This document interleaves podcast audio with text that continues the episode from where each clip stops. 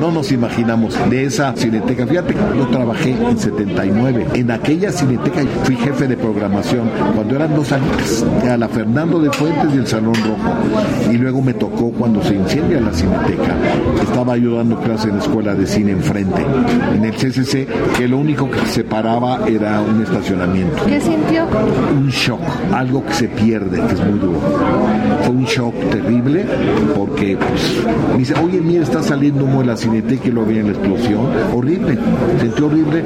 ¿Y quién me iba a decir? Estoy aquí, ¿verdad? Muchos años después. Escuchamos a Alejandro Pelayo, actual director de la Cineteca Nacional, quien recuerda los años en que trabajó en ese recinto como programador y tiempo después mientras impartía clases, cuando le tocó atestiguar la irreparable conflagración del acervo, que sin embargo hoy llega a su 50 aniversario, lugar de encuentro entre público, actores y actrices, así como grandes cineastas de la talla de Manuel de Oliveira, Añez Barda, Amos Guitay, Ato Megoyan, Alfonso Cuarón, Víctor Gaviria y hasta Jodie Foster, la Cineteca Nacional ha atravesado por distintas etapas, a veces años difíciles en los que el presupuesto resultaba insuficiente y otras como ahora en los que camina hacia su autosuficiencia económica. A pesar de todo, los retos siguen siendo muchos, como por ejemplo la operación de las dos nuevas sedes, la Cineteca de las Artes y la Cineteca Chapultepec.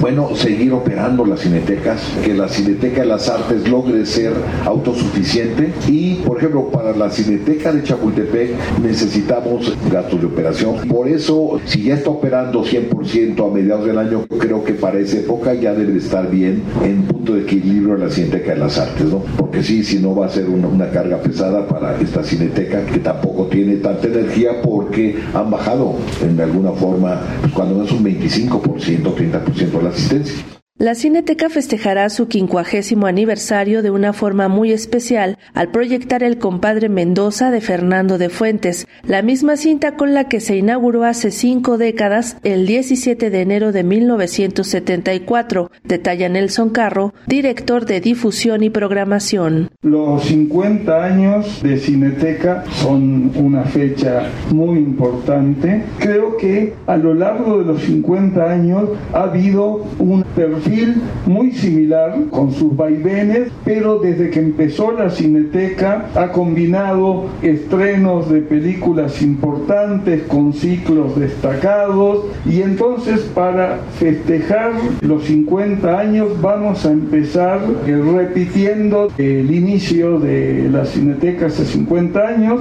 El primer ciclo que tenemos en enero es la retrospectiva de Fernando de Fuentes, la Cineteca se inauguró con Compadre Mendoza, yo va a ser un ciclo de Fernando de Fuentes y vamos a reestrenar la película que fue el gran éxito en la historia de Cineteca, que es Naranja Mecánica. En ese momento fue un acontecimiento y hasta ahora es la película con más asistencia en la historia de Cineteca, más de 150 mil espectadores. El funcionario explica que la programación celebratoria se extenderá a lo largo de todo el año, pues prácticamente cada mes se contará con un ciclo especial con los clásicos del séptimo arte mundial. Tenemos en febrero una retrospectiva de la cineasta húngara Marta Mesaros. Son 12 películas, algunas de las cuales nunca se han visto. En marzo una retrospectiva prácticamente completa del cineasta estadounidense Nicholas Ray. Y después tenemos una retrospectiva de las óperas primas de la escuela polaca.